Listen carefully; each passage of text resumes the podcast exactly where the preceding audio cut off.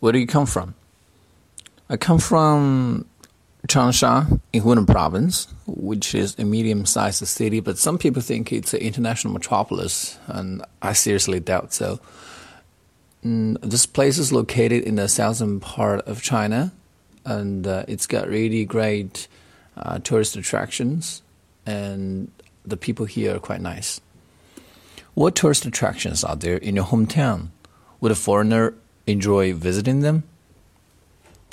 There, there are a wider range of tourist attractions, miscellaneous of them, but I don't think they are very suitable for those people who don't understand China a lot because most of the tourist attractions here are not natural beauties, they are cultural relics.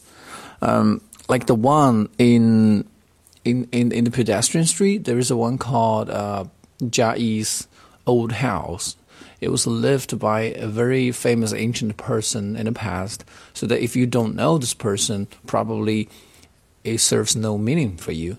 And also, um, there's the Orange Island. You know, the island itself is not so fascinating, but it, it, it is really famous because Chairman Mao used to enjoy his time there. So that really depends on what kind of person you are as a foreigner. Did you learn much about the history of your hometown in school? I didn't. When I was in my when I was in school, we studied history from our textbooks, and the textbooks are all about world history, Chinese ancient, ancient history, and uh, um, it just didn't mention anything about uh, the history of my hometown.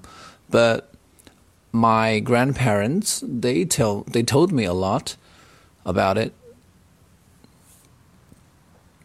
What do you think needs to be changed in your hometown? Traffic jam is the priority in my hometown that needs to be changed. I mean, the transportation system is really bad and it's bumper to bumper and the, the, the, the cars are especially the buses are packed all the time so that i think this aspect needs to be changed um, of course, I'm now seeing some changes undergoing, like the subway system is under construction. So mm, I'm expecting to see the eradication of this problem in a very short time. What places in your hometown do you go to in your spare time? Yes, there, there, there, are, there are actually a lot of uh, parks in Changsha, so that I, so I go to these places um, but not very often.